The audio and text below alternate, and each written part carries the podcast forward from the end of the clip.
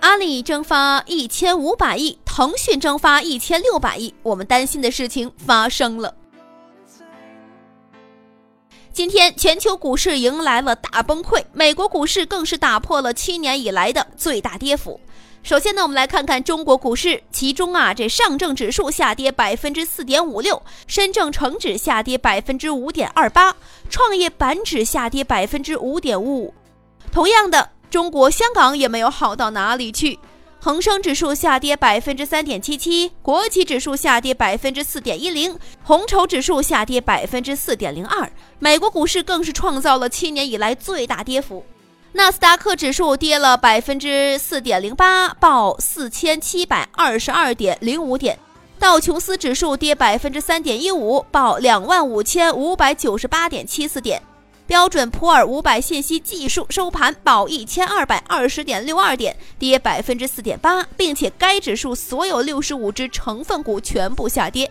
放眼全球股市，也就只有西班牙是微涨的。跟以往不同的是，这一次就连投资者无比青睐的科技股都是不能幸免的。相反的是，科技股是首当其冲啊！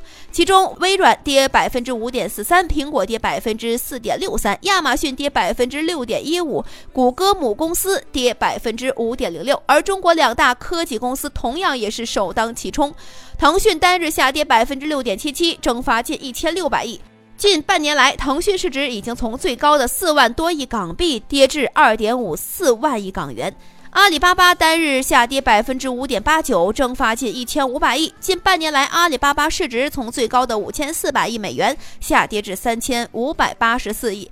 这两家中国科技公司蒸发的总市值已经快要赶上二零一七年泰国的总 GDP 了。京东、百度等等同样如此。可以看出来呀，这资本已经呈现出逃离之势，大量资本已经在退出了。股市遭遇大冲击，楼市也是同样不容乐观呐。近日来，多地发生业主维权、打砸售楼处的事件。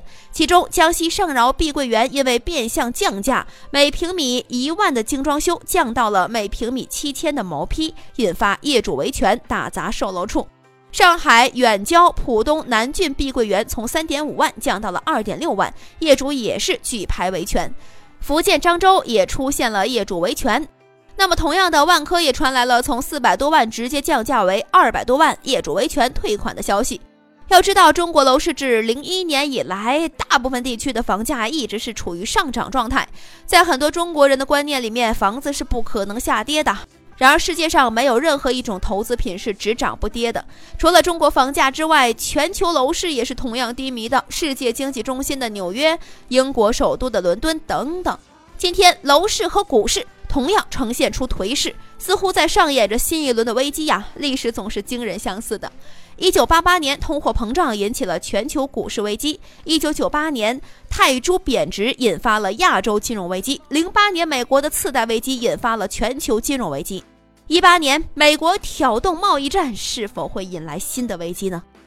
至少从现在来看，已经呈现出这样的预警了。如果你认为楼市、股市的兴盛对于普通人来说毫无关系，那就大错特错了。